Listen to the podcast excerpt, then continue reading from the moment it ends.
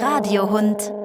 Liebe Kinder, Damen, Herren und Welpen, ich als Radiohund verlasse mich ganz auf meine Ohrwaschel und auf meine Stimme, wenn's ums Kommunizieren geht. Gehörlose Zweibeiner können das nicht. Sie unterhalten sich in Gebärdensprache.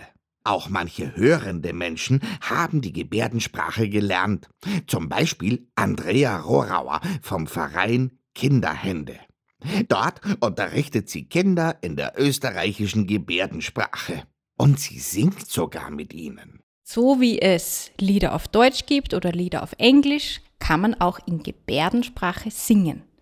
Das heißt, man singt die Lieder mit den Händen. Gebärdensprache ist lautlos. Man zeichnet mit den Händen in der Luft und manchmal auch mit Gesichtsausdrücken. Wie kann man denn gebärdensprachlich laut und leise singen? Ja, man kann auch in der Gebärdensprache ganz schön laut oder ganz schön leise sein. Wenn man was ganz laut sagt oder ganz, ganz laut singt, muss man die Gebärden mit den Händen, also die Zeichen, ganz groß machen. Also so, dass man es von ganz weit hinten schon sieht und auch ganz, ganz viel Mimik verwenden. Wenn man aber flüstern will oder leise singt, muss man ganz, ganz kleine Handbewegungen machen und auch die Mimik ganz, ganz winzig machen.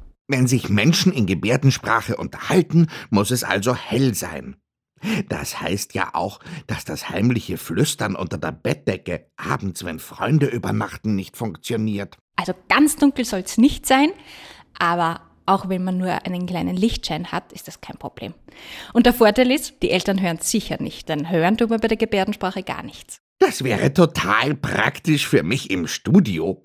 Ich könnte mich mit dem Tonmeister durch die dicke, schalldichte Glasscheibe unterhalten und es würde nicht einmal die Aufnahme stören. Manchmal ist es auch ganz praktisch, wenn man Gebärdensprache kann, zum Beispiel, wenn es irrsinnig laut wo ist oder wenn man ganz weit weg steht, braucht man jetzt nicht hinlaufen oder schreien oder telefonieren, bis man jemandem äh, was gesagt hat, sondern kann einfach über große Distanzen auch miteinander sprechen.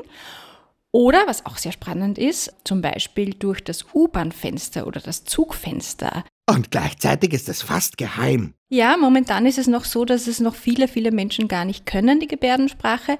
Und dass viele Kinder oder auch Erwachsene das dann natürlich sehr gut ausnutzen können, in der Schule zum Beispiel. Wenn zwei Freunde die Gebärdensprache können oder auch ein bisschen nur die Gebärdensprache können, dass sie der Lehrer dann natürlich nicht versteht und sie da heimlich schummeln können. Für Kinder in der Schule, auf lauten Spielplätzen, zum Schummeln, wenn man gerne laut Musik hört oder sich ganz lautlos unterhalten will. Zum Beispiel an Orten, wo man nicht einmal flüstern darf. Da ist Gebärdensprache super, weil man ja nichts hört, sondern nur sieht. Im Radio funktioniert sie nicht.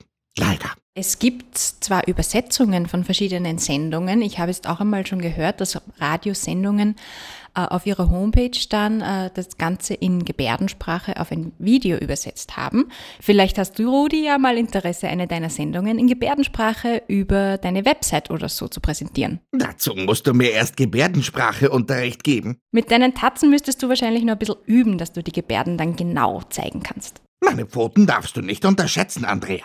Hm, fangen wir gleich an. Wie gebärde ich Rudi? Man kann natürlich die Namen mit dem Fingeralphabet, jeden einzelnen Buchstaben, also R, U, D und I, kann man natürlich zeigen. Aber in der Gebärdensprache hat jeder einen bestimmten Gebärdennamen. Das ist sowas wie ein Spitzname, den man bekommt, der meistens was mit dem Aussehen zu tun hat oder mit deinem Charakter. Das heißt, wir würden uns dann einen Namen für dich überlegen. Mein Wunschname ist Topfengolatschen verliebter Radiohund. Bitte überleg dir was dazu, Andrea. Kommenden Samstag ist Internationaler Tag der Gebärdensprache. Informationen dazu und zu Andreas Verein Kinderhände findet ihr auf meiner Internetseite oe1.orf.at Schrägstrich Rudi Radiohund. Bis morgen, euer Rudi.